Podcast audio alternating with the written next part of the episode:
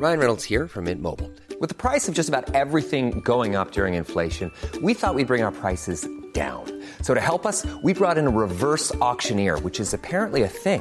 Mint Mobile unlimited premium wireless. Ready to get 30, 30, bit to get 30, bit to get 20, 20, 20, bit to get 20, 20, bit to get 15, 15, 15, 15 just 15 bucks a month. So, Give it a try at mintmobile.com slash switch. $45 upfront for three months plus taxes and fees. Promo for new customers for limited time. Unlimited more than 40 gigabytes per month. Slows. Full terms at mintmobile.com.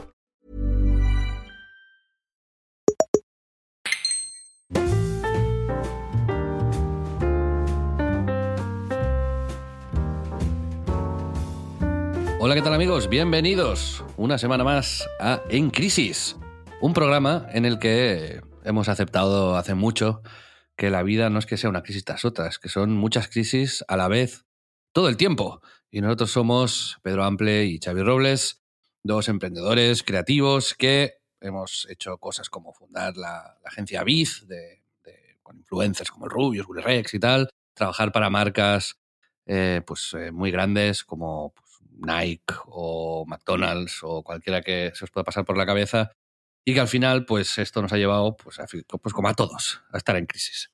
Y intentamos pues averiguar cómo ir navegando por la vida, ya no solo pues nada, así, siendo más felices, sino aprendiendo de otros, ¿no? Porque al final esto, este es el remedio que nosotros creemos que es el, el que funciona. No hay una solución para ser feliz, no hay una solución para estar bien, pero sí que se está bien hablando con otra gente, aprendiendo de ellos y, y cada día pensando una cosa distinta. Pedro Ample, mi compañero de viaje, ¿cómo estás? Muy bien, muy bien, Xavi. ¿Tú qué tal? ¿Cómo estás? Pues muy bien también. Bueno, ya no, pero ¿para qué, ¿para qué engañarnos? Ahí, ahí vamos. Últimamente, eh, siempre cuando me preguntan cómo estás, siempre digo, ahí vamos, ahí estamos. Por ahí vamos. Por ahí vamos. Eh, tú, Pedro, cansado, ¿no? Has dormido poco hoy. Sí, sí, sí, sí. Por temas personales, la verdad que hoy ha sido una, una noche intensa y estoy un poco cao, pero bueno, aquí estoy y estoy con ganas, como ves, igual menos efusivo de lo habitual y, y no estoy como metiendo cosas incómodas nada más empezar por primera vez probablemente. en- Eh, Ostras, en es que a lo, mejor, a lo mejor tendremos que cansarte, eh, porque te lo iba a comentar, hoy no has hecho un saludo Sí, incómodo. Hoy no. He estado pensando, pero no, no he conseguido como estructurar, porque estabas diciendo como no hay una eh, fórmula como infalible para ser feliz y tal, y estaba pensando como en algo que fuese como presentar un agua, un agua que te da esa, esa cualidad, ¿no? Como que mi saludo fuese una especie de pequeño spot, cuña publicitaria, de un agua que, que si te la tomas sí te da la felicidad. Para El riesgo, la de, el riesgo de que me hubiese ido mientras hacías esto era, era alto. ¿eh? Sí, no, además no, no lo he conseguido, como ves, eh, cuadrar muy bien, pero la idea estaba ahí y la quiero compartir. Pues eh, esta semana, Pedro, sí que tenemos entrevista. Tenemos eh, una charla con, con alguien que es muy cercano a nosotros. Pero antes de introducir a, a Mario Fernández, que es la persona con la que hablaremos hoy, te quería preguntar qué has hecho esta semana. Si has tenido algún tipo de, de highlight, si has eh, vivido algo digno de compartir con, con nuestros oyentes. Sí, sí, sí. Eh, el, el otro día estuve en Scrap World. ¿Sabes lo que es? Se- lo sé porque la, la- la comunidad en crisis habló de ello. Exacto. Pero explícalo, explícamelo bien. Sí, Scrap World es como, eh, al final se ha convertido como en el evento de, de streetwear, digamos, de como ropa, cultura un poco sneakerhead, zapatillas, hype beasts, más importante de, de Madrid.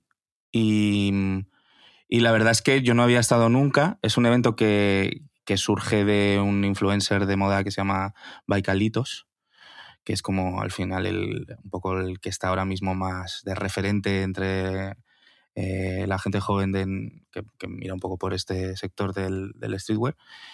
Y, y la verdad es que yo tengo que reconocer que iba como un poco a ciegas, no, no conocía mucho. Había visto que había crecido bastante ya la propia marca de este chico, proyectos como New Project o como algunas otras marcas que están surgiendo en España últimamente, ya daban esta pinta de que podía molar. Y, y la verdad es que me fui el domingo para pasar un rato por allí y, y la verdad es que me llamó bastante la atención, me impresionó para bien, porque creo que por primera vez el, un poco esta, esta mm, digamos, moda, la escena un poco alrededor del mundo de las sneakers, del, del streetwear, está calando de una manera que, que realmente mola por lo menos en Madrid. Yo sé que en Barcelona en esas cosas siempre estáis un poquito más, más adelantados, pero molaba ver cómo la gente se preparaba un poco para ir, iba como había mucha peña que era como A, B y C de las mismas marcas y el mismo rollo, pero también había gente como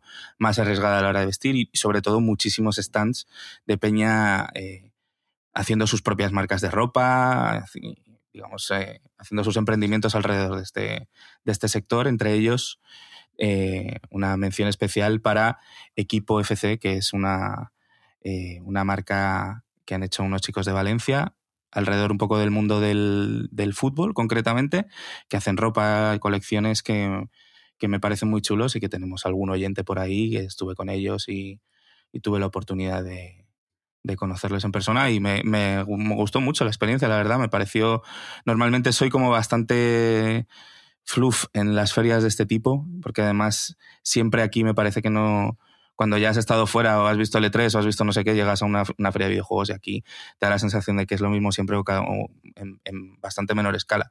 Y esta tenía bastante rollo, bastante alma, me gustó. Y ese es un poco el highlight de mi semana. ¿Qué te ha parecido? Pues muy bien, me ha sorprendido. Creo que es de, todas las veces que te he hecho esta pregunta la que más eh, Más me, he desarrollado, ¿no? sí, sí. No, no, bien. O sea, estupendo.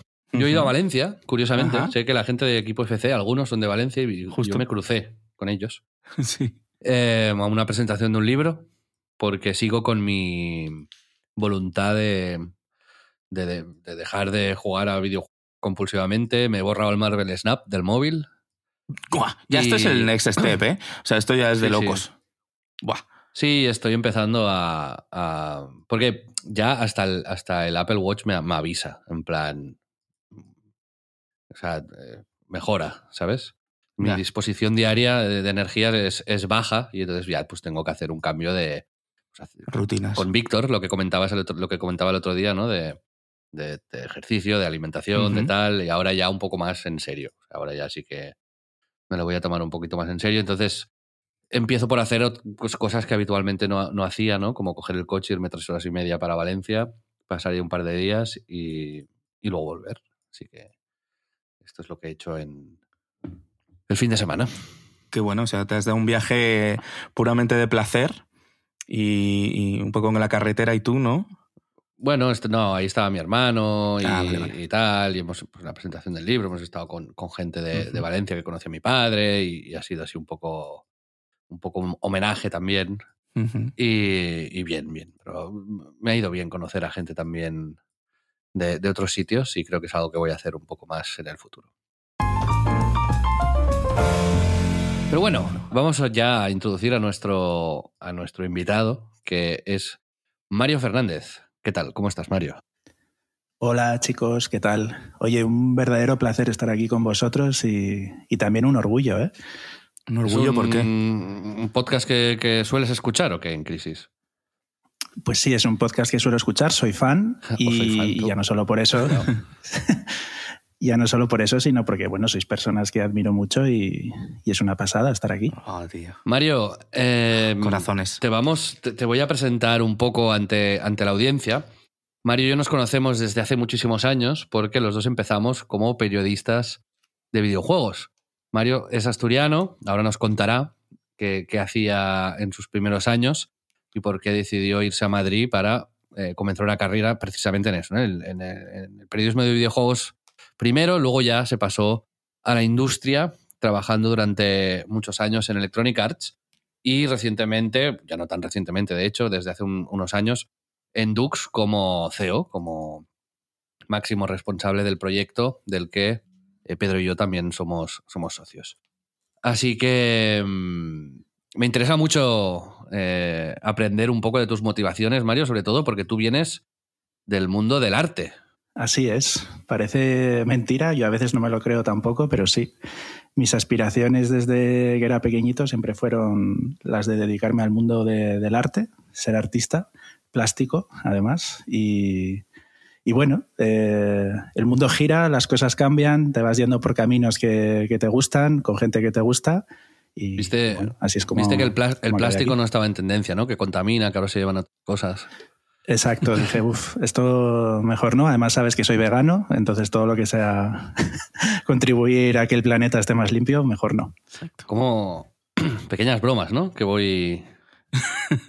Sí, que voy colando. Este, sí, este es el pequeño riesgo que hay en esta entrevista y es que los tres tenemos mucha confianza y, o sea, si normalmente esto es el club de la comedia de vez en cuando, a mí con Mario me, eh, tenemos una relación muy, muy basada en el meme y de hecho, Mario, eres mi máximo dealer de TikTok. Mario y yo tenemos un sentido del humor para TikTok bastante, eh, bastante parecido, nivel que cuando nos vemos repasamos los memes que me ha enviado por TikTok muchas veces y nos descojonamos, pero, pero fortísimo, o sea, de una manera que creo que muy poca gente a nuestro alrededor puede entender. Por eso digo que voy a intentar empezar serio, ¿vale? Como toda esta primera parte. estamos, estamos compitiendo ahora, Pedro, de alguna manera para, para ver quién tiene mayor vínculo con, con Mario, ¿eh? Eso va a ser la lucha de esta entrevista. No, no, mayor vínculo histórico, eso eres tú, sin duda. Yo no voy a competir ahí. Era, para ver si, era ver si me comprabas la dinámica. no, no, no. voy a ir, voy a ir potenciando. Venga, venga a competir, quiero verlo. Eh, ahí está, ahí está, eso es. Pues Mario, entonces tú eh, naciste en Asturias, creciste ahí y estudiaste en la universidad también en Asturias. No, no. Eh, o sea, sí, nací en Asturias, nací en la maravillosa ciudad de, de Gijón y, allí fue donde empecé mi carrera artística, hice el bachillerato artístico, de hecho me gradué con matrícula de honor y eh, el tema está que en, Asturias no hay facultad de bellas artes, entonces tenía que, decidir a dónde irme, ¿no? Y había varias opciones, a mí siempre me tiró un pelín más eh, los estilos clásicos y mis dos opciones era Barcelona, que es como Welcome to the Future, aquí vas a hacer cosas con ordenadores, diseño y cosas guays, eh, y Madrid, ¿no? que era pues más de coge un pincel, coge un lápiz y ponte a, hacer cosas, sí, clásicas. ¿no? Eh, por alguna razón me vine a Madrid, luego quizás me arrepentí con el tiempo, o no, no lo sé, pero, pero bueno, así, fue, así fue mi carrera. ¿no? Y en Madrid muy bien, la verdad, o sea, luego eh, una, pregunta, Mario, al, hilo de eso. Me ha llamado la atención. ¿Crees que es como una percepción real o es algo generalizado el hecho de que en el entorno de, Bellas Artes y demás se perciba a Barcelona como una ciudad más puntera o más tecnológica y Madrid como ese lugar eh, donde Velázquez hacía sus obras, ¿no? Como, como ese sitio para coger el pincel. ¿Te imaginas que te digo que no? Eh, no, sí, es así totalmente, vamos. Eh, sí, sí, 100%. ¿Pero es así o es una percepción? es una percepción mía, por tanto es así. Exacto, muy bien. Buenísimo. Sí, sí. Claro. No, sí, sí, yo creo que sí. Vamos, incluso antes lo mencionabas, ¿no? Con lo de Scrapwall y el, tema este de las sneakers también, que Barcelona siempre va como un punto por delante de las tendencias. Y y Madrid eh, va a otro rollo. Es, incluso la propia ciudad, pues es Barcelona creo que es más europea, Madrid es más castiza, ¿no? Como dicen. Y en el mundo del arte, pues es muy, es muy parecido, aunque bueno, siempre hay excepciones, cambios y demás. Yo creo que Madrid, eh, en todo caso, tiene una modernidad muy propia, ¿no? O sea, Barcelona tiene una modernidad quizás más conectada con el mundo, pero Madrid tiene un estilo muy, muy particular que a veces, como efectivamente es una ciudad muy castiza, ¿no? Pero, pero a veces también definimos como castizo cosas que son, que son modernas, pero, pero son propias, ¿no? A mí me sorprende, es una ciudad que me, que me gusta por, porque me sorprende. Siempre hay sitios nuevos, siempre, no sé, se hacen cosas con, con, peso y, y, hay mucha vida, además. No sé si esto es algo con lo que te encontraste cuando llegaste y, y cómo fueron tus primeros años ahí en, en la ciudad. Eh, fueron muy divertidos, la verdad. Eh, yo era pueblerino, ¿no? Entonces se me trataba como tal, eh, lo cual me gustaba porque ya sabéis que yo me siento turbo asturiano y, hago bandera de ello, además. Y, sí, totalmente. O sea, Madrid es otro rollo, es, único. quizás sea porque es una gran ciudad, ¿no? Una capital de, de país, pero que mira muy hacia adentro, ¿no? Y cuando Barcelona yo creo que es una ciudad, eso es lo que comentaba antes, mucho más, mucho más europea. Y sí que es cierto que Madrid pues, es muy acogedora también. La gente, pues, oye, te trata muy bien. Eh, pues lo que tú dices, ¿no? La, la noche es muy especial también, eh, muy divertida. Y, y, no sé, si queréis seguimos hablando de arte, porque me estoy viendo a la noche y no quería tampoco. no. Hombre, la noche tiene que ver con cómo nos conocimos tú y yo. Correcto. La noche y el día. La también. noche y el día, efectivamente. Ahora llegaremos ahí.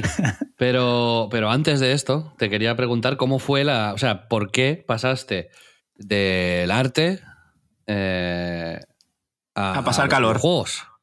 Ya no, mira, es, él, él, obviamente ha pasado por mi cabeza este chiste, pero he dicho, nah, este es demasiado. demasiado Pedro. ¿no? Sí, sí, se lo dejo a él.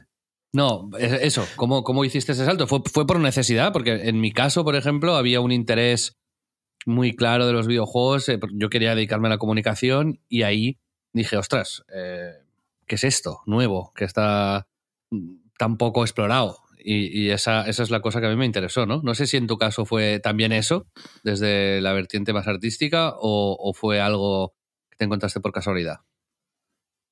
Sí, eh, a ver, el arte yo creo que, o, los estudios de arte, es una cosa que te sirve como mucho para ser profesor, ¿no? Eh, pero en realidad haces tantas cosas eh, y tan variadas que lo que te enseña es que puedes ser capaz de hacer cualquier cosa si le dedicas el suficiente tiempo, ¿no? O al menos esta es la lección que yo me llevo de casi cuatro años de carrera porque no, no la llegué a terminar. Eh, luego, paralelamente a eso, está pues, oye, mi afición por el mundo de los videojuegos, eh, que es pues, oye, muy grande, además compartida con, con gente que, que, bueno, que son amigos tuyos también, Xavi. Y, y, bueno, una de las clases que hay en arte también, pues oye, es historia del arte, es análisis ¿no? de, de obras artísticas, eh, y todo está un poco conectado, ¿no? El videojuego al final no deja de ser también eh, una disciplina ¿no? artística. Y, y, cómo di el paso, pues estaba en la carrera, como yo creo que todo el mundo que hace bueno, cualquier carrera de más de tres años está desencantado. Y, eh, y bueno, eh, estaba haciendo fotos por aquel entonces y empecé colaborando con algunos medios como fotógrafo, entre ellos algunos medios de videojuegos. Eh, y después de colaborar como fotógrafo, me invitaron a escribir con, con mucho miedo, ¿no? porque no, siempre, siempre me sentiré un impostor al escribir. Pero así es cierto como que fue como empecé, ¿no? A escribir y a pasar, a ir abandonando un poco ese, ese ímpetu ¿no? artístico para pasar al de, al de escribir, al del periodismo, al de la comunicación, que es al final donde acabé desarrollando mi carrera. Y me interesa mucho cómo viviste, porque aquí hablamos de crisis al final, ¿sabes? Y a mí me da igual tus momentos felices. Eso para otros, no es broma. Pero me, me importa mucho la, las crisis porque además, evidentemente, están muy cercanas tanto a Pedro, que también se dedicó al mundo del videojuego, como a mí. Esta, este síndrome del impostor, ¿no? De, de, venir de otros sitios, entrar en un sector eh, del que no eres un súper experto o que tampoco llevas tanto tiempo, eres muy joven y de repente eh, recibir responsabilidades importantes porque tú empezaste ya en medios digitales, si no me equivoco, Mario, no, no escribiste en, en papel. En papel eh, llegué a escribir alguna cosilla en medios como Marca Player, incluso la Edge española, uh -huh. cuando estaba. Eh, pero sí, sobre todo medios digitales.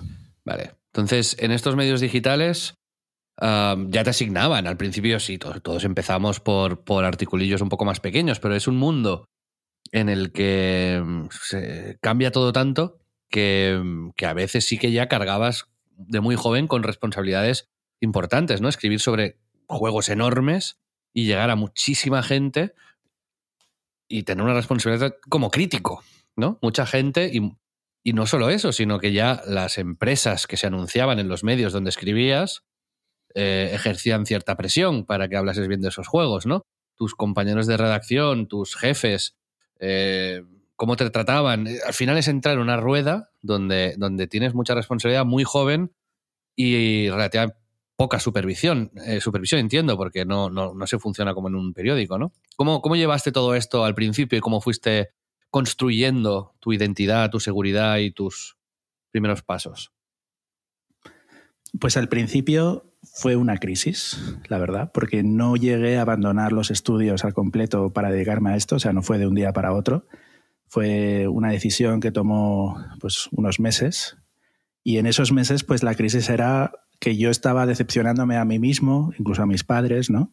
Porque estaba, iba, en el fondo de mi ser sabía que iba a abandonar una carrera y yo siempre he sido muy buen estudiante y, y bueno, esto iba a pasar, ¿no? Eh, y luego, cuando empecé a escribir, pues este síndrome del impostor, eh, intenté escudarme mucho en tratar de darle una visión artística a, estos análisis que hacía. Empecé siempre pues cogiendo cosas pequeñas, ¿no? No analizando pues un, yo que sé, un Uncharted o juegos muy, muy grandes y muy importantes para las compañías para poder ir cogiendo rodaje, ¿no? De hecho, creo que eso es una máxima mía, ¿no? que es empezar poco a poco y ir cogiendo seguridad para luego poder proponer ¿no? y poder hacer cosas más grandes con, cierta seguridad, pero, pero sí, lo que te comento, intentaba darle un punto artístico para sentirme cómodo o para sentirme que aportaba algún tipo de valor diferencial eh, a lo que otra gente podía hacer. Y esto se convirtió en un negocio para ti, es decir, ¿podías vivir de esto tranquilamente? Malamente. Eh, los primeros años no muy bien, la verdad. De hecho, bueno, es cuando vivía, vivíamos juntos Omar y yo. Y, la verdad que fue una época financieramente no muy buena, pero muy, muy divertida también, ¿no? Y tardó, tardó unos años en poder llegar, pero vamos, o sea, el, el foco era claro, era como un láser, ¿no? De que quería dedicarme a esto al 100% y, y poco a poco, pues oye, me fueron encargando cosas más importantes, fui colaborando en más medios, fui haciendo más contactos. Eh, así fue también como nos conocimos, que si quieres ahora hablamos de eso. Y luego ya pues vinieron otros pasos más, más diferentes, ¿no? Como, como mi entrada en Electronic Arts. Mario, ¿cómo, ¿cómo fue de importante un poco la escena alrededor del, del periodismo de los videojuegos, que en ese momento era pues eso, eh, había mucha gente muy buena empezando y haciendo cosas y bueno, pues eso, gente como Night, como eh, medios y, y, sobre todo personas que estaban llevando las cosas a, a, otro, a otro nivel, ¿no? Un poco distinto al que gente más vieja como yo, que habíamos escrito en revistas tradicionales, quizás estábamos acostumbrados a un tipo de periodismo de videojuego más, más digamos, estandarizado, más ¿Cómo importante fue que ese ambiente que había alrededor y las personas concretas que te encontraste por ese camino influyesen en que tú quisieses profundizar en, en este entorno? Pues fue clave, ¿no? Y el máximo referente, referente que puedo poner aquí pues fue Omar, porque incluso cuando yo estaba estudiando vivíamos juntos y él tenía claro que se quería dedicar a esto y yo le veía ahí en el salón de casa escribir artículos y le veía feliz. Y, y dije, yo también quiero ser feliz, ¿no? Y además contigo. Y así fue un poco como, como di el salto, ¿no? Los referentes que teníamos en aquella época, pues evidentemente Gamera, ¿no? Eh, Anaid, y luego intentar pasar, ¿no? Eh, o, o, pasar página de lo que había sido, yo creo que la máxima influencia de todo el mundo que se dedica a los videojuegos, que fue Hobby Consolas que, que, oye, hicieron muy buen trabajo y lo hacen también. Eh, pero bueno, queríamos algo diferente. Yo creo que el público ya empezaba a pedir otro tipo de contenidos sobre los videojuegos. Vamos al momento esperado de la entrevista, Mario. Eh, ¿Cómo nos conocimos? No, no sé si es el momento esperado, pero desde luego es una de las anécdotas estas que yo recuerdo con, con cariño, porque, mm, porque hubo una conexión ¿no? de, de, que se ha mantenido hasta la fecha, te, te, diría que hace 20 años de esto, quizás, ¿no? Más o menos. Ostras, ¿tanto? Pues, no, por ahí, por ahí. Dios.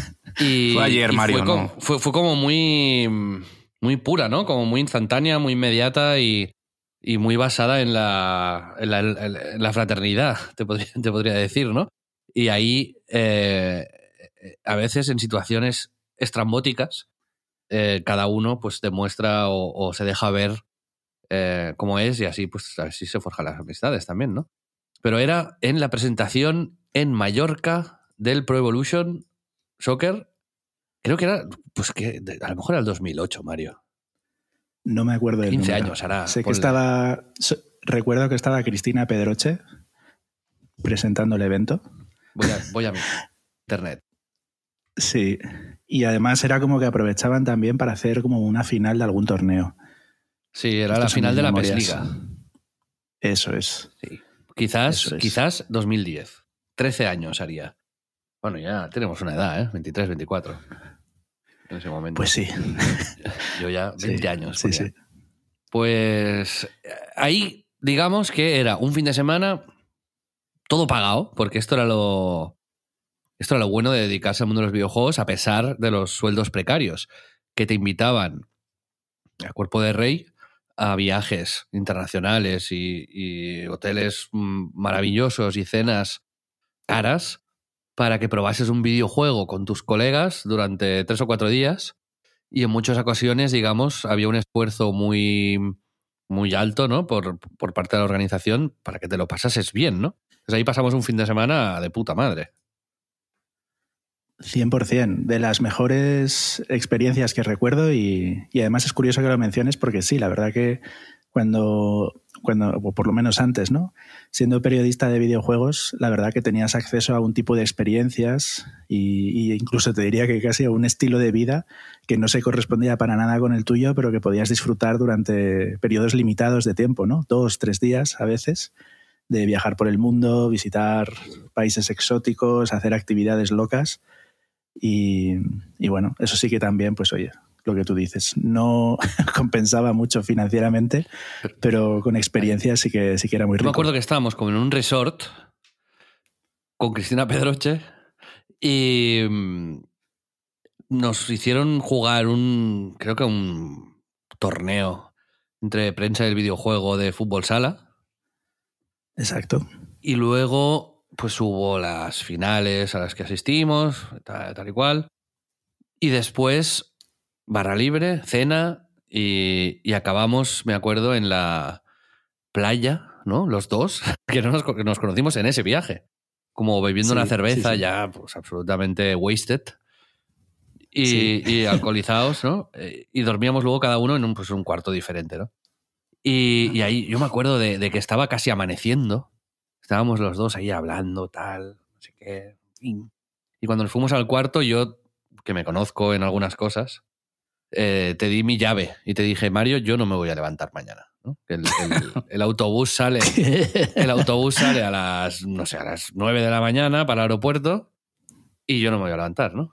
Cuenta, cuenta lo que no- recuerdas, porque a lo mejor recordamos cosas diferentes, pero yo creo que fue. No, no, sí, total. O sea, bueno, primero recuerdo que ganamos ese torneo y que jamás pensé que lo hubiésemos ganado, o sea, que lo habríamos ganado. nuestro ¿no? mayor logro deportivo. Porque- Muy probablemente, porque para empezar nuestro portero estaba fumando ya de entrada y medio equipo con resaca, pero oye, se ganó, fantástico.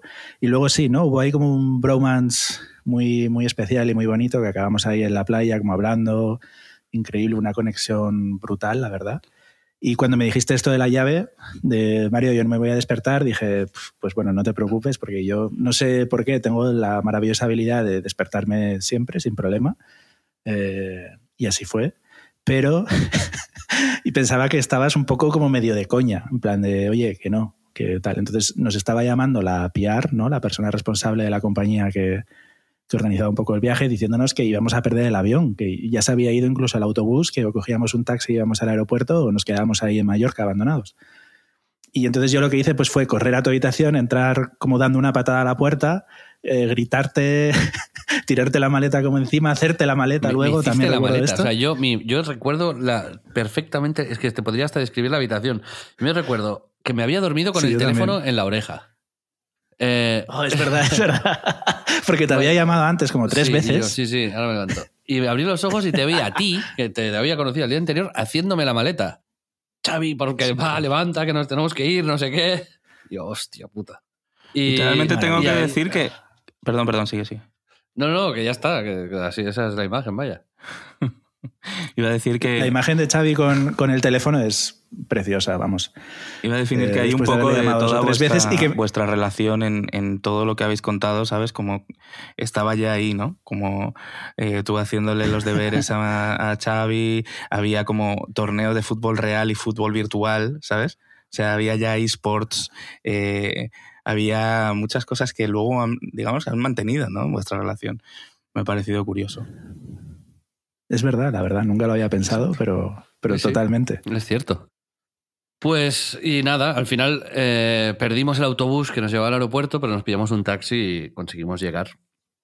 Y ya, pues en, el, en la industria del videojuego era común irse reencontrando con los mismos periodistas en todas las presentaciones, en todas las ferias.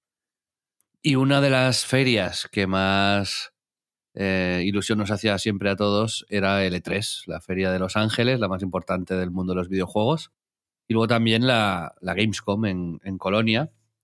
Que, y ahí es donde ya, cuando te llevas bien con otros periodistas, ahí ya empiezas a planificar un poquito más el, oye, eh, vamos al E3, pero, pero, vamos juntos, ¿no? Compartimos piso, pues compartimos casa, o luego nos vamos a Las Vegas, o vamos antes a Nueva York, ¿no?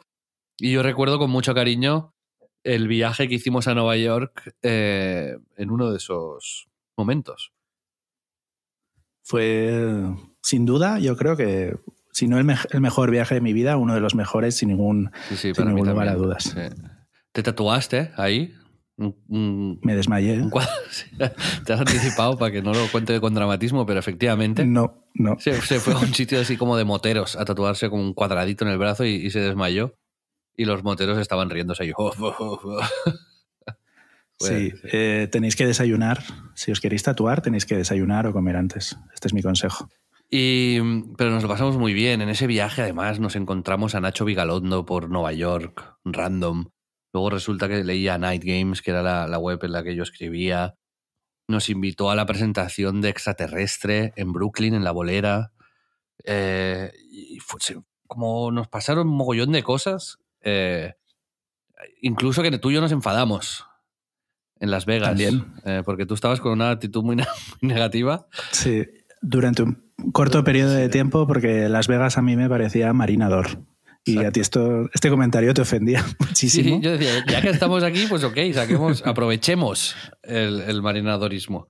Y tú, no, esto es una mierda, aquí yo no me siento cómodo, no sé qué. Y yo, bueno, pues vete a la mierda, ya no me amargues el viaje. Ya, pero al final luego nos, nos, Fueron dos horas de enfado, no más. Sí, sí, nuestro único enfado en realidad. Sí, pero fue muy guay porque yo creo que todos los que íbamos, que no íbamos tú y yo, iba más gente, ¿no? Iba Voctor también. Eh, íbamos todos como con una mentalidad ultra abierta y esto hizo que, que, no sé, que nos pasaran cosas muy especiales, ¿no? Que nos dejásemos incluso llevar a veces eh, para llegar a sitios a los que no hubiésemos llegado si hubiésemos ido de turisteo total. Ahí también mi intuición eh, os dijo una cosa y vosotros hicisteis otra y os, os acabaron pegando un puñetazo en la cara, literalmente. Exacto. Con un, tipo en Brooklyn. al, pobre Víctor. A Víctor le dieron un puñetazo en la cara. Yo, era un, señor, un hombre que nos estaba ahí como llevando a sitios y, tú y Víctor estáis muy involucrados con el espíritu de, Nueva York y yo estaba acojonado, decía, este, este, está loco, este nos va a matar. Y efectivamente nos quiso robar y luego nos pegó un puñetazo. Pero también tenemos una historia muy, muy interesante que contar. Eh, pero efectivamente estoy de acuerdo contigo con esa, esa mentalidad que teníamos eh, y que a veces hecho de menos y me gustaría recuperar en, eh, de, ir a sitios ¿no? Con, las puertas abiertas, con, mucha más libertad para, y permiso para, para perderse. Sí, la verdad que a, veces se, se, echa de menos ¿eh? Estoy, este ir a la aventura, ¿no? Pero bueno, la aventura fue luego la aventura del cambio profesional, una, aventura a la que mucha gente se pues eh, se encalla o tiene dudas. Y yo entiendo que la libertad esa que teníamos de la que hablamos de vivir la vida como un freelance y viajar a todo el mundo y por todo el mundo, ir a ferias, disponer de tu tiempo eh, con, con, las ganas y la intención en la que cada uno quiere, eh, cambió o se replanteó cuando vino Electronic Arts y te, hizo una oferta, ¿no? Cuéntanos. Te puso un cheque ahí. En blanco. ojalá, ojalá. Pero no, no, fue, no fue Electronic Arts directamente tampoco fue exactamente así, pero sí que Lázaro Fernández, que era el, responsable de la prensa ¿no? especializada en, EA por aquel entonces, en un evento en el que coincidimos, me dijo, oye, que me voy de EA, que si quieres te, recomiendo y, te metes tú. Y yo le dije que no. le dije que no de primeras porque la verdad que estaba muy bien justo con, con, esa libertad ¿no? que comentaba Xavi, viajando mucho, conociendo a mucha gente interesante y empezaba incluso a ganar algo, algo de dinero. Eh, pero bueno, sí que es cierto que luego lo típico, lo consultas con la almohada, le das vueltas y dices, ¿por qué no? Eh, realmente es un paso profesional, ¿no? Es, es, algo que me puede llevar a sitios que no, que, no, que no había pensado en un inicio y vamos a probar suerte. Entonces, pues bueno, hice la entrevista eh, y me cogieron. Y a partir de ahí, pues empecé a trabajar para Electronic Arts España en un primer momento como PR, como se les conocía, ¿no? que son pues, responsables de, prensa. ¿Y qué implicaba esto? ¿Qué implicó este cambio en tu vida? Pues levantarme todos los días a la misma hora. Eh, bueno, trabajar en una oficina. Básicamente yo tenía como un modelo más parecido a los modelos actuales de teletrabajo, trabajando desde casa, escribiendo desde allí, eh, jugando también en casa para luego hacer los análisis o, los artículos. Y pasé a un modelo donde pues aprendí cómo se trabajaba en una empresa top ¿no? mundial, eh, con sus horarios, sus, reuniones, sus diferentes departamentos. Y, y, no fue un cambio fácil, la verdad, porque, porque de hecho fue bastante difícil porque ya me conocéis, ¿no? Soy una persona muy honesta que dice prácticamente las cosas que se le pasan por la cabeza sin, sin filtros. Y bueno, en las empresas esto no se puede hacer. Si tu, si tu empresa saca un juego que no te gusta y tú dices que es una mierda, pues como que tu jefa te dice, a ver, lo será, pero no lo puedes decir, menos internamente. Tienes que pues, defenderlo y creértelo un poco y buscarle las virtudes, ¿no? Porque al final, pues oye, vas a estar trabajando también con, con periodistas y no se trata de que no hablen de las cosas malas, se trata de que también sean capaces de valorar las buenas ¿no? que tiene el producto. O sea, que digamos, aprendiste a, ser un mentiroso. no a ser... No. Estaría bien. ok. Eh, no, no, no, para nada. O sea, aprendí a ser más profesional, simplemente. Exacto. Sí, es, una cuestión que nos pasa a todos los que al final trabajamos para cliente, que hay veces que te crees más el producto y otras que menos, pero es verdad que yo creo que el punto de profesionalismo quizás eh, sea cuando, cuando cruzas la línea de entender que las cosas positivas a las que agarrarte a la hora de vender un producto realmente suelen tener sentido. O sea, siempre hay una intención detrás de, cualquier producto que se haga, ¿no? En, publicidad, eh, pues te agarras de esta cosita. A lo mejor la colonia huele muy mal, pero el packaging es muy bonito o te cae muy bien Antonio Banderas, ¿sabes? Entonces, eh, es verdad que es algo que mm, una vez que ya interiorizas y haces tuyo, lo, lo, conviertes en algo completamente normal. Y yo a día de hoy creo que nunca siento que estoy vendiendo algo que sea una mierda. Siempre veo algo positivo en eso que intento, intento vender. Sí, sobre todo también porque bueno, en los videojuegos trabaja muchísima gente y, y hacer una, un análisis así tan rápido ¿no? del producto y tan cortante, eh, pues es faltarle un poco el respeto también a mucha de esa gente que ha trabajado. ¿no? A lo mejor pues, hoy el juego no es todo lo bueno que se podría esperar, pero quizás la, música es excelente o, el apartado artístico o, lo que sea.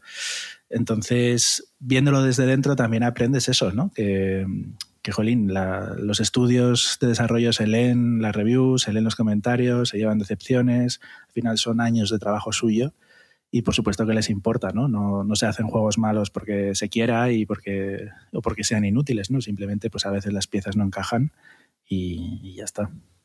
Yo creo que precisamente el, salto este, ¿no? Al, al lado oscuro, iba a decir.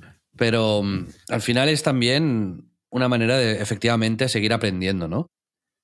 En mi caso, por ejemplo, lo que hice fue estudiar un máster sobre creación de videojuegos para sensibilizarme de alguna manera con la dificultad de hacer ese tipo de obras que yo estaba juzgando a veces a la ligera, ¿no? Y tenía esa sensación cuando hablaba con desarrolladores de no valoro suficiente el esfuerzo y el trabajo que hay dentro, ¿no? Otra manera de hacerlo, efectivamente, es entrar en la industria y, empezar a, estar en contacto con estudios de desarrollo, con productoras, con toda la gente de marketing, con los tenderos, con, todo el mundo y ver de, otra manera, ¿no? la, responsabilidad que uno, que uno tenía y, y la industria desde otro lado. Y esto aporta una perspectiva que es complicado entenderla si no se cruza hacia ese, hacia ese lado, ¿no? De hecho, es curioso porque normalmente los críticos suelen ser gente que no ha. Pues porque es gente joven muchas veces o porque son críticos profesionales, muy, en muy pocos casos ha venido de haber tenido una carrera en aquello que critica, ¿no?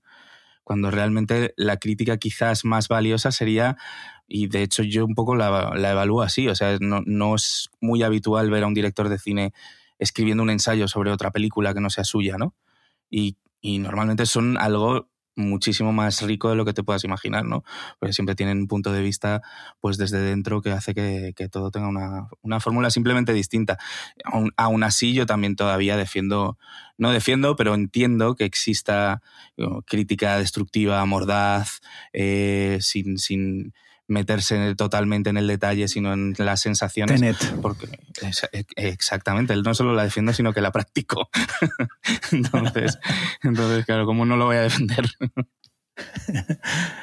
Sí, sí. A ver, yo os tengo que reconocer también que ahí tuve otra crisis, evidentemente, porque de nuevo el, el, síndrome del impostor, yo que, como sabéis, venía de una educación artística, pues ahora estaba en una de las empresas más grandes o más top a nivel mundial dedicándome al mundo de la comunicación, ¿no? Hasta ahora había sido como una comunicación muy receptiva y muy eh, no objetiva y de dar opiniones, ¿no? Y, de simplemente pues vomitar los, los, pensamientos y ahora pues era un tipo de comunicación pues mucho más de empresa. oye, pues tienes que destacar las bondades del juego o tienes que coordinarte en horas a nivel mundial para que todos digamos lo mismo a la vez, o, pensar sobre los mensajes ¿no? que se dicen sobre cada uno de los, de los videojuegos.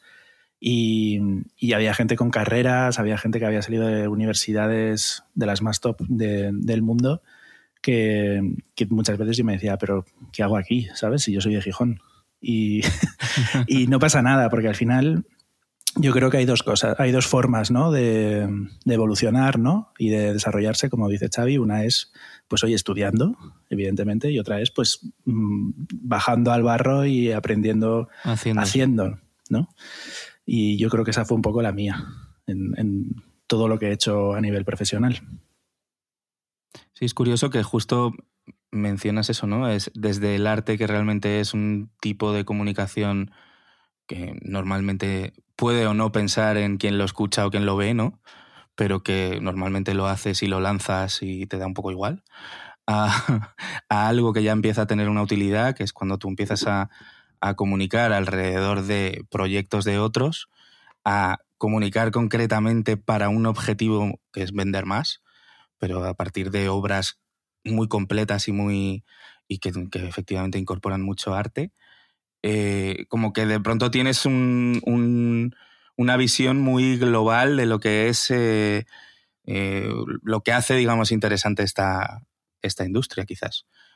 A mí me parece como que a lo mejor de una manera inesperada o, no tan lógica construiste una carrera muy sólida y que te da pues una, una visión muy única y muy especial. Sí, y al final eh, que eso es lo que os comentaba al principio, ¿no? que es lo que me llevo de mi educación artística, que, que bueno, aprendes un poco a hacer de todo, porque cuando llegas a, yo que sé, a la facultad de arte ¿no? y te dicen, pues tienes que hacer una escultura, no puedes estudiar cómo hacer una escultura. Puedes estudiar teoría, pero hasta que no te pones con las manos ahí y el barro a hacer una cara, eh, no vas a saber, ¿no? Y esto es como un poco lo que yo creo, ¿eh? ya un poco filosofando sobre mi propio pasado, que he ido haciendo con, con, todos los proyectos en los que, en los que me he ido metiendo. ¿no? Me meto, voy aprendiendo, voy ensuciándome las manos y, y, a partir de ahí pues ya, podré llegar, ya podrá llegar el momento donde pueda construir también. En ese sentido, mira, hablando de ensuciarse las manos, yo una pregunta que te quería hacer es que algunos de los juegos que a ti te tocaba eh, promocionar, digamos, ¿no? O trabajar en ellos, porque al final tu trabajo era hablar con tus ex compañeros periodistas y darles la información necesaria para que hiciesen su trabajo y también, pues digamos, eh, vender este juego lo, mejor posible, ¿no? Y proporcionarles experiencias donde pudiesen, bueno, de alguna manera influir positivamente en favor de la empresa para que eh, se vendiese y tal. Y ahí yo veo que hay un conflicto. O sea, a mí me lo generaría, por lo menos, no sé si te lo generó a ti, porque había juegos que eran muy buenos de los que hacíais, pero había otros que eran auténticas castañas. Y tú tenías que poner buena cara en cualquier momento y tenías que buscar el, lado positivo en, casi todos los juegos, ¿no? Entonces, ¿cómo gestionaste esto? Pues es una muy buena pregunta, porque la verdad que siempre intenté ser muy cercano a, los periodistas y no engañar, ¿no? Que antes eh, me hacía gracia porque Pedro decía que aprendía a mentir. Yo creo que literalmente fue todo lo contrario. Y además tú, Xavi, que tuviste la experiencia de trabajar conmigo cuando yo estaba en el lado oscuro, como, como dices. Quiero decir, yo he jugado a tantos videojuegos como, como tú, o probablemente sí, más o menos, ¿no? Porque nos hemos comido muchos, muchos títulos, muchos, muchos análisis estás incluso al tanto, aunque ya no te dediques 100% a eso, viendo ¿no? reviews o viendo títulos que salen. Y, sabemos perfectamente cuándo un juego va a ser bueno y cuándo un juego no va a ser bueno. Es muy difícil ya que nos engañen. ¿no? Entonces yo no intentaba engañar a, la prensa. Si un juego era malo, él lo sabía y yo lo sabía. Pero lo que intentaba simplemente era decirle, ok, el juego es una castaña, pero hablemos de esto. ¿Qué te parece esto en concreto? ¿no? La música. A mí me parece bastante guay, porque si no, lo que suele pasar es que nadie lo mencionaba. Y a lo mejor hay gente en el mundo que le flipa la música de los videojuegos y que si alguien en un artículo menciona que la música es una pasada, pues le da una oportunidad, ¿no? Por poner un ejemplo. Y esto es lo que el optimismo. Intentaste ver las, eh, los juegos y tu trabajo desde los sitios a los que te podías agarrar en algunas ocasiones, digamos. Sí, desde, bueno, desde las cosas buenas ¿no? que, tenían, porque las malas ya estaban claras, ¿no? Y no, no hacía falta que se las explicase o que las discutiese. Era una, una pérdida de tiempo. O sea, a mí me pasó en EA momentos a nivel interno donde me enseñaban a lo mejor un año antes de que saliese el juego un vídeo corto o una imagen y les decía, esto es un juego de 69 en Metacritic y luego tenía un 70 el juego en Metacritic. Y claro, internamente flipaban conmigo porque al final en las empresas hay gente de marketing, hay gente de comunicación y no todo el mundo juega, ¿no? O no juega tanto como, como es muy fuerte, ¿no? ¿eh? Es real, sí. Sí, quizás ya no pase tanto porque sí que es cierto que cada vez hay más gente joven, ¿no? En las empresas y y lo disfrutan y lo toman con ilusión y, saben lo que tienen entre manos, pero sí que hace unos años, pues, no sé, venía, había gente que venía de la música, había gente que venía de la comunicación, pero que no, no tenían por qué estar como podíamos estar nosotros, a lo mejor 15 horas o 20 horas jugando un videojuego, porque te flipa, ¿no? Y, y bueno. De hecho, yo creo que el, a, nivel, a nivel de cómo ha funcionado la industria del videojuego en España, demuestra mucho por la cantidad de gente que fue desde la prensa hasta el mundo de meterse directamente en el publisher eh, del videojuego, que efectivamente se dieron cuenta de que necesitaban a gente que conociese y que disfrutase del producto para poder venderlo con una, una mayor lógica. Y esto que, que ha que ahora ya está más incorporado, digamos, a, cualquier empresa, el tener a un poco advocates de tu producto dentro de la misma, te diría que te sorprenderías de la cantidad de, o sea, de las veces que yo he visto grandes empresas que no tienen a, gente que luego consuma el producto que, para el que trabaja, ¿no? Y eso a mí de verdad que me, me, explota la cabeza. Es verdad que en cosas más técnicas, pues igual te da igual que el tío que está llevando los Excels o que tiene que hacer que llegue el camión por la mañana le guste mucho tu colonia. O sea, siempre me sale el ejemplo de la colonia de Antonio Banderas, ¿no? Como único ejemplo de producto posible en mi mente. Yo, Tengo, yo tengo regalo de Navidad. pues me encantaría. Se llama Diabolo. Es una, colonia que me fascina por, por su anuncio. Eh, mi abuela me las regalaba por Navidad. ¿En serio? Las Diabolo. abuela, Qué guapo. Diabolo, tío. Bueno, pues eso, que a lo que voy es eso, que yo sí que creo que ese es el camino, el que tomó al apostar por alguien como tú, conocedor de todo eso, y, es muy esclarecedor esa anécdota de lo de Metacritic. Eso es algo que, literalmente cualquier publisher tendría que pegarse por tener a gente capaz de un poco ver eh, por dónde pueden ir los tiros de las cosas que publican. Es mm. eh, llamativo. Así es que luego me ascendieron, que, Justo. que no está mal. Y pasé de ser eh, PR a, director de comunicación de España y Portugal. Que ahí ya pues tienes un rol mucho más de coordinar equipos, de hacer estrategias, de decidir un poco pues cuál va a ser la línea más a medio o largo plazo. ¿no? Ahí el nivel de mentir ya era exagerado. Extremo, ¿no? Imagínate en El senador Palpatine de, de Star Wars. Sí, sí, no, pero la verdad que fue, mm, fue un orgullo, ¿no? Ese reconocimiento. Yo jamás en mi vida hubiese pensado que podría llegar a ser director de nada, y menos de Electronic Arts, que se dice pronto. Y, no sé, fue un aprendizaje también puro, porque tampoco tenía la experiencia de haber gestionado equipos. De nuevo, al barro y, aprender sobre la marcha, ¿no?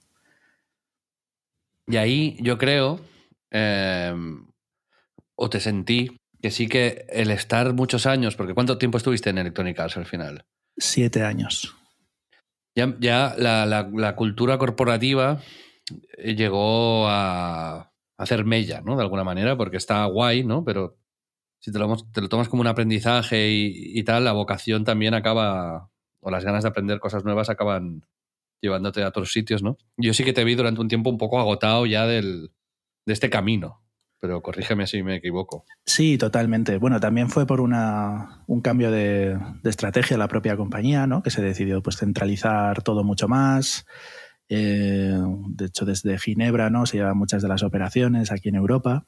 Y esto significa pues, que creativamente, ¿no? que al final yo creo que eh, lo que aportas, el valor que puedes aportar es algo que a ti también te haga que tú te sientas realizado, ¿no? Que, tú también veas que estás aportando valor a la empresa, pues perdí esa posibilidad de alguna manera de, emprender proyectos dentro de la propia compañía, porque allí hice cosas yo creo que bastante guays, incluso en alguna ocasión pioneras, ¿no?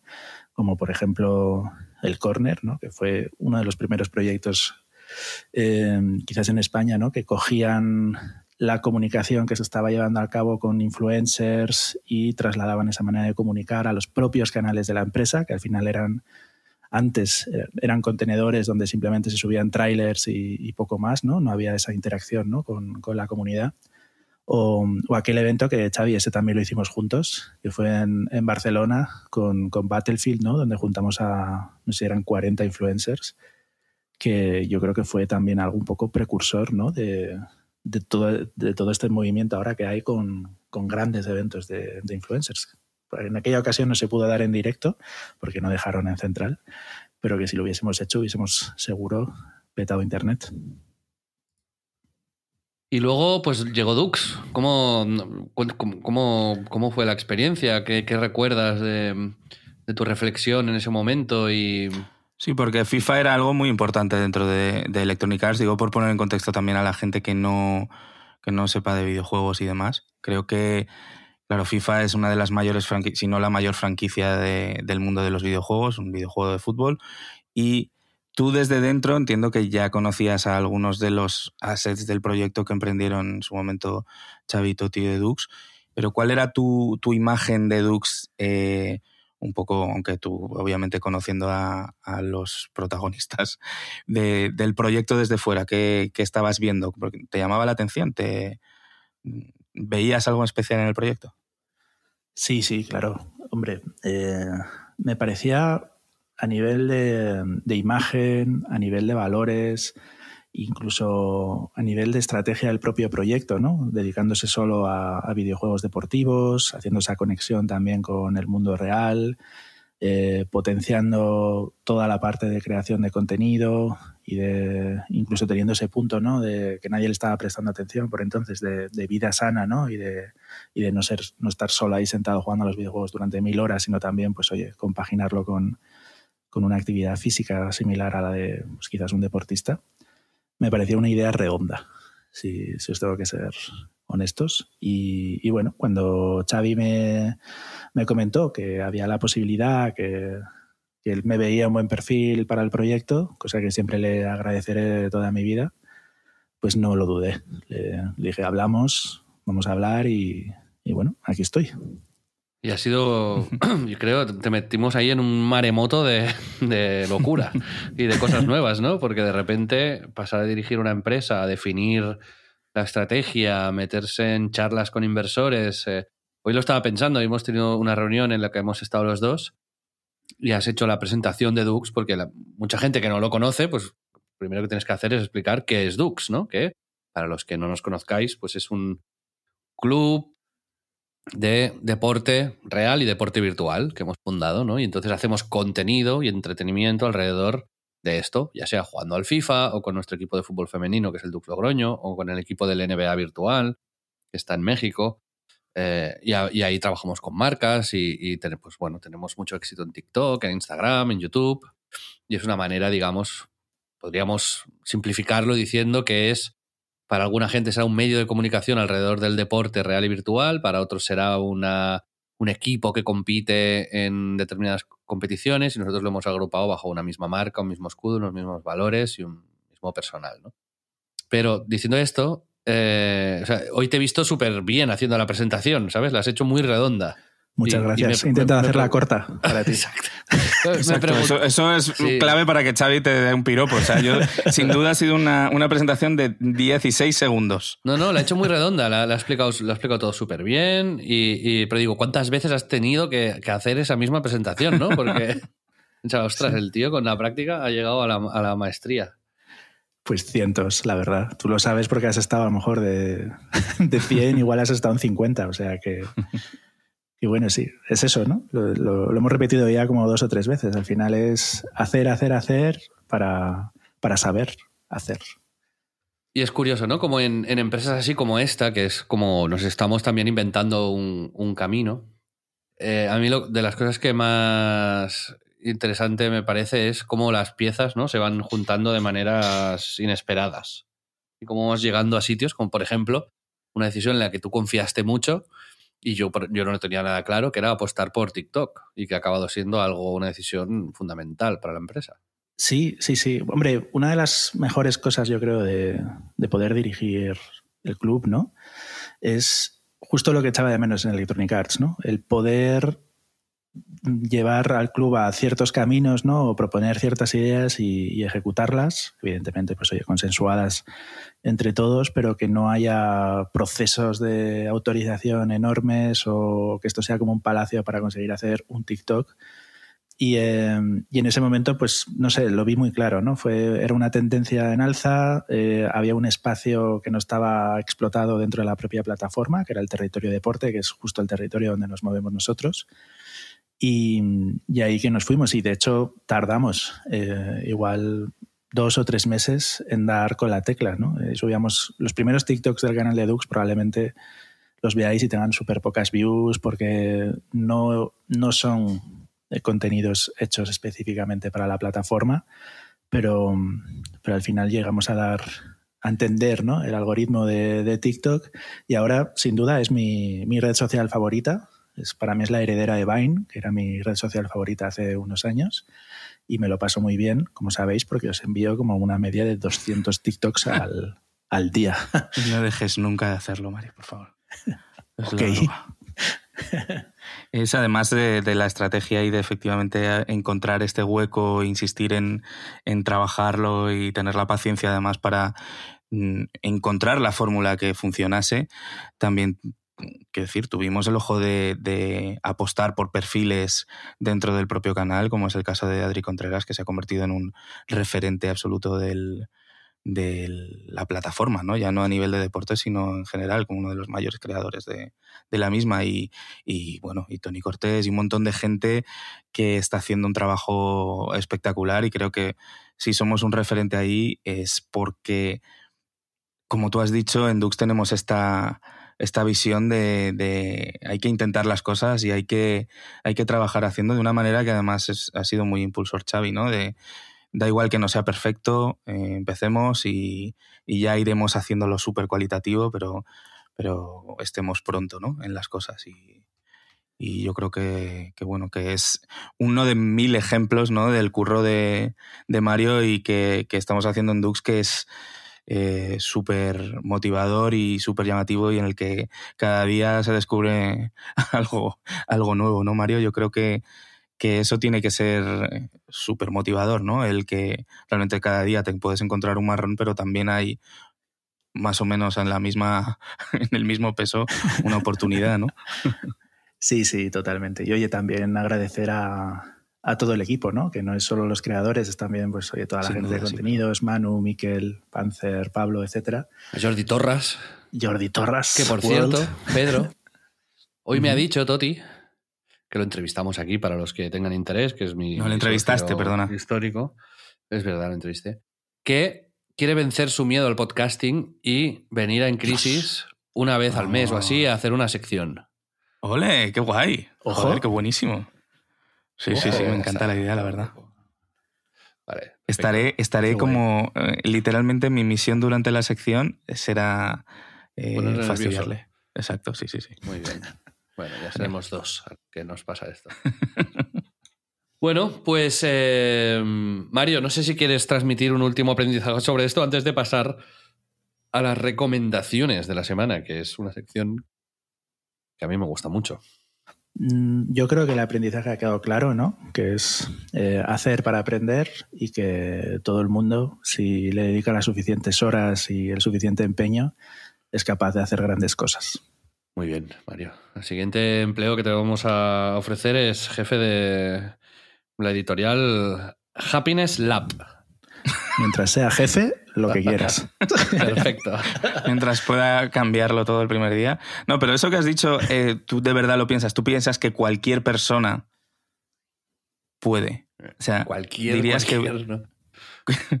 Claro, claro, no, es que puede ser, ¿eh? Puedes, puedes pensar que todos los, los seres humanos somos iguales, idénticos, y que con esto lo conseguirán. ¿Esto es así, Mario? Tú no, tú no puedes. la mejor respuesta sí. posible. Realmente, todo el mundo menos uno. Pedro.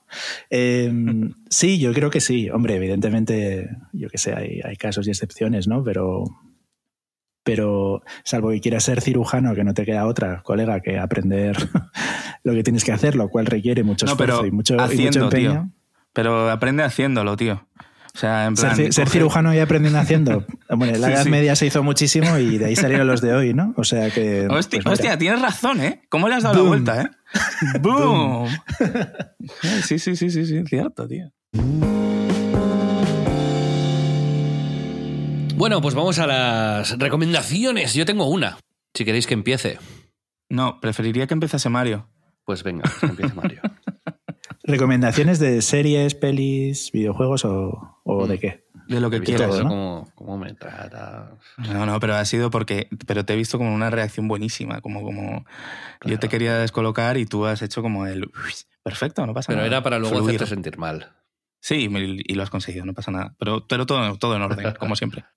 No, yo quería recomendar el libro al que he ido. Eh, esta semana he ido a ver una. una o sea, asistir a una presentación en Valencia, como decía antes, ¿no? de, un libro de Laureano Debat, de la editorial Candaya, que se llama Casa de Nadie, y que cuenta eh, la historia de Laureano, que, es el escritor, es en forma de novela, pero que él vivió en es argentino, pero vivió en Barcelona muchos años, y durante nueve meses él vivió en un piso compartido con una madre y una hija que ambas eran prostitutas y ambas ejercían su, su profesión en, en, el piso que compartía con él.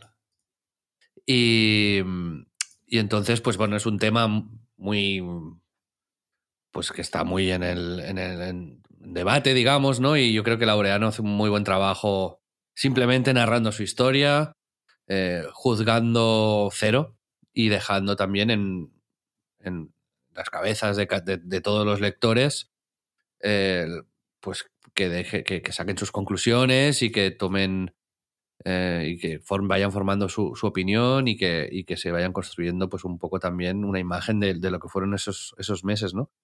Pero es un libro maravilloso que creo que, está muy bien escrito y que narra una historia de estas que, son muy difíciles de acceder, ¿no? Ese tipo de historias, en realidad, y, además que, sea el propio escritor el que le pasa y que lo pueda contar en base a unas bitácoras que él fue escribiendo durante ese tiempo y, charlando con ellas. Y pues, pues, lo quería recomendar porque he estado muy en contacto con este libro y con toda la gente que, que, habló de él en la presentación, ¿no? Habían, pues, pues, había gente a favor del trabajo sexual y las trabajadoras sexuales, había gente en contra, había gente que tenía opiniones muy, eh, muy mezcladas, pero en realidad al final aquí pues, lo que se habla es de una historia, de, de, unas familias, de unas circunstancias, de una amistad también. Y, y no sé, me parece, me parece muy interesante y, muy bueno el libro además, así que quería aprovechar para recomendarlo. Muy bien. Mario, tu turno. Em, yo voy a recomendar también un libro, venga, eh, que me leí hace no mucho otra vez, que es la segunda vez que me lo leo, que se llama Cadáver Exquisito, de Agustina Basterrica. Y es una fábula sobre, sobre la crueldad de los seres humanos. ¿no? Es como una historia de ciencia ficción donde por un virus rollo pandemia global eh, se mueren todos los animales del mundo, es un poco vegano, como os imaginaréis, y la gente, pues, que está como acostumbrada a comer carne, no le queda otra que comer carne humana. Y es un poco creepy, pero también es muy moralista y me, gustó mucho. Os lo recomiendo. ¿Es de estos libros que te hacen vegano? Mm, no, no, no really. Pero es un libro muy divertido de leer, realmente. Es como. el feeling es como Hijos de los Hombres, un poco. Si recordáis la peli esta, de Cuarón, creo. Sí, es, eh, mi peli favorita, de hecho. Pues el flow y el ambiente de la novela es muy, muy parecido. Te va a gustar. Se llama Cadáver Exquisito. Sí. ¿Sabéis que esto, el Cadáver Exquisito es un juego que hacían los surrealistas? I know. Eh, a principios de siglo, sí.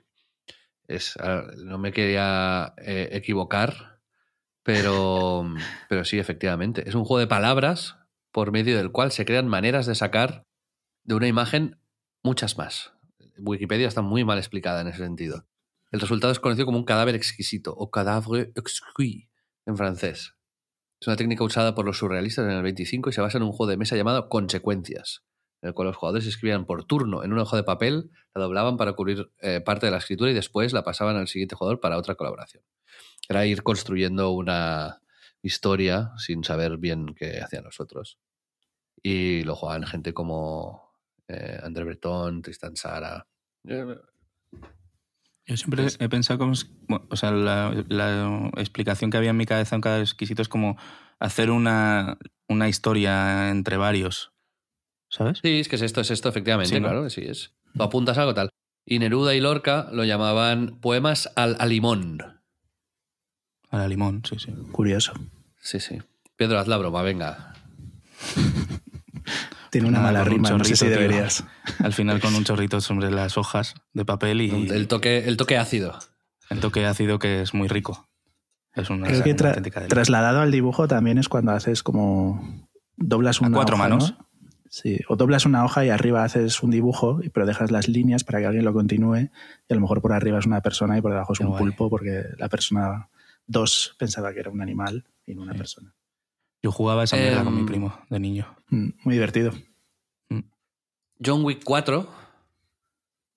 John Wick 4, ¿la recomiendas? La recomiendo si, si te gusta John Wick. Eh, me pareció una película de tres horas con una hora y media de relleno y una hora y media muy disfrutable. Y la, la parte que me gustó fue la parte final. Eh, cuando donde las, tipo de spoiler van a París. No, estoñas todo el rato, pero las, las, toñas de la primera hora y media son. Uh, es que es la definición. Toñas de, relleno. De relleno, sí, sí, de relleno. Y Nuevo concepto, ¿no? Toñas de relleno, eso es increíble, ¿no? Sí, John Wick. Se toma. O sea, digamos, al final John Wick se ha convertido casi en un musical. Entonces es, es bastante. sí, es así. Y es, es muy evidente cuando hay una escena en una discoteca en Alemania donde pues se, están, se, se clavan hachas en la cabeza, se disparos en, la cabeza, o sea, en medio de la pista de baile y la gente sigue bailando. Ah, muy guay. ¿Sabes? Entonces sí que llega un momento en el que cunde el pánico, pero hay mm, 10 minutos de pelea eh, con la gente viendo esto y bailando, ¿no? Y es como, bueno, esto es un show, ¿no? Esto es, esto es un musical en realidad, es un, Ujú. es un teatrillo. Y, pero bueno, la parte de París es, es- es muy recomendable por lo, por lo técnico, porque tienen ahí luchas en el Arco de Triunfo, en, en otros sitios, que son francamente eh, pues, divertidas, ¿no? Hay, hay cierto humor ahí que está, que está muy guay. Y también eh, creo que ya se ha dicho, eh, abren en la película la puerta a, spin-offs de John Wick. Y, y también es interesante Cachín. verla por esto, ¿no? Ya. Hay que ver cómo Mola. pueden seguir explotando esto cuando Keanu Reeves diga ya, ya no puedo andar, eh, como para seguir haciéndolo, ¿no? 58 años tiene el señor, ¿eh?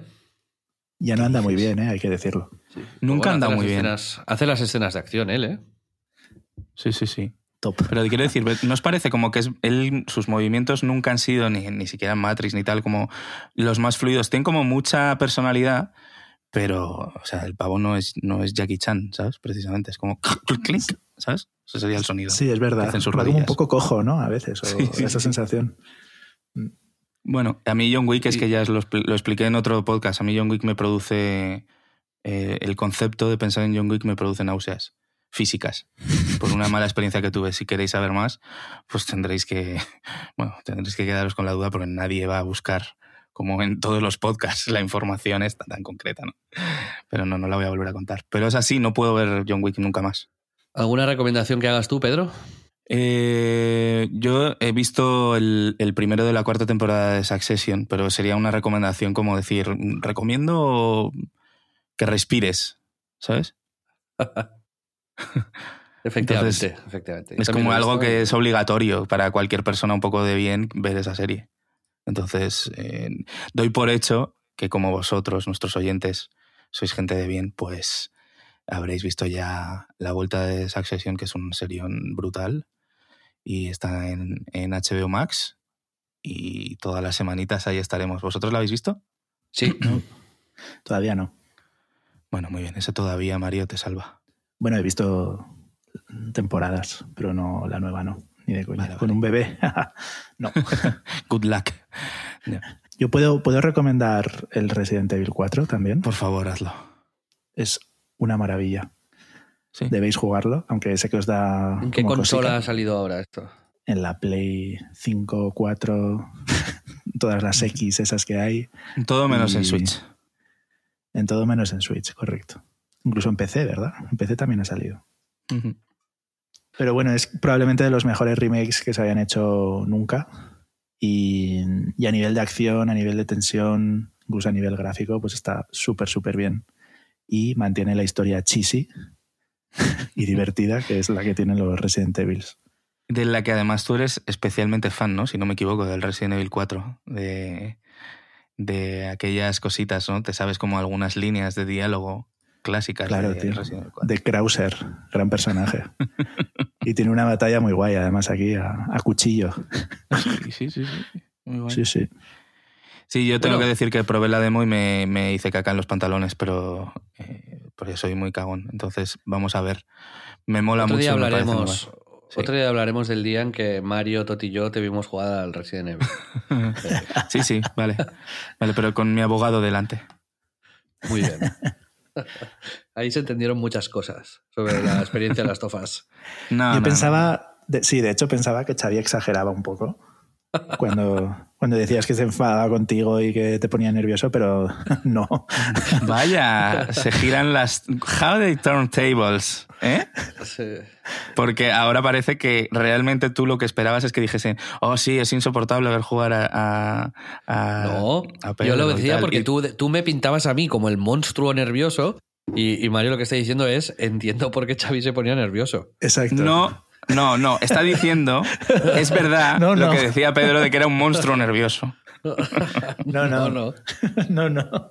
Sí, sí, sí, claro, claro. Vale. bueno, siguiente en tu tema. cabeza sí. Amigos, la conversación eh, ahora sigue, pero sigue en la zona premium, en la zona donde está la comunidad que nos apoya cada mes en splendid.club. Ahí os podéis suscribir, es un paso que hacéis una vez. Luego eh, le dais a un clic y se os añadirá en vuestro reproductor de podcast eh, en crisis ya con el premium. Ya no tendréis que hacer nunca más, nada. Va a ser así siempre en, Apple Podcast, en Overcast, ahí donde lo escuchéis.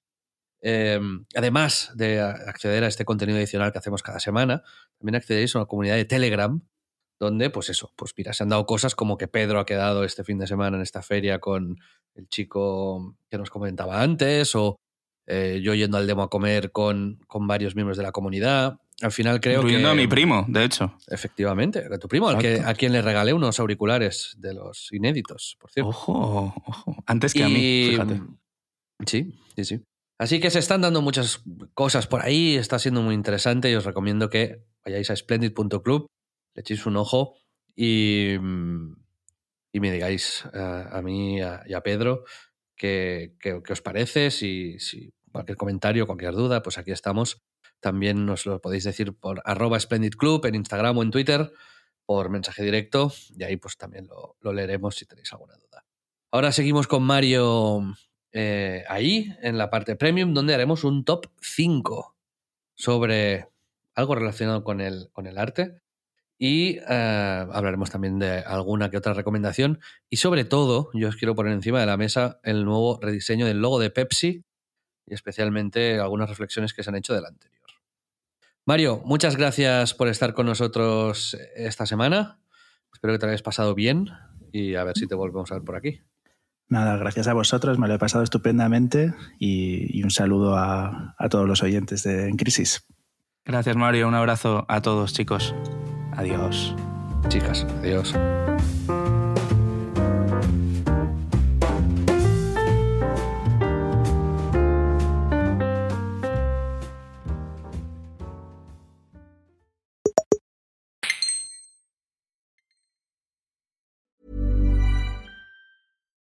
One size fits all seems like a good idea for clothes until you try them on.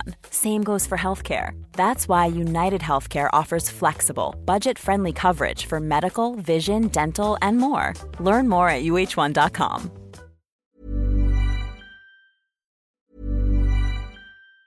Hey, it's Danny Pellegrino from Everything Iconic. Ready to upgrade your style game without blowing your budget? Check out Quince. They've got all the good stuff shirts and polos, activewear, and fine leather goods, all at 50 to 80% less than other high end brands. And the best part?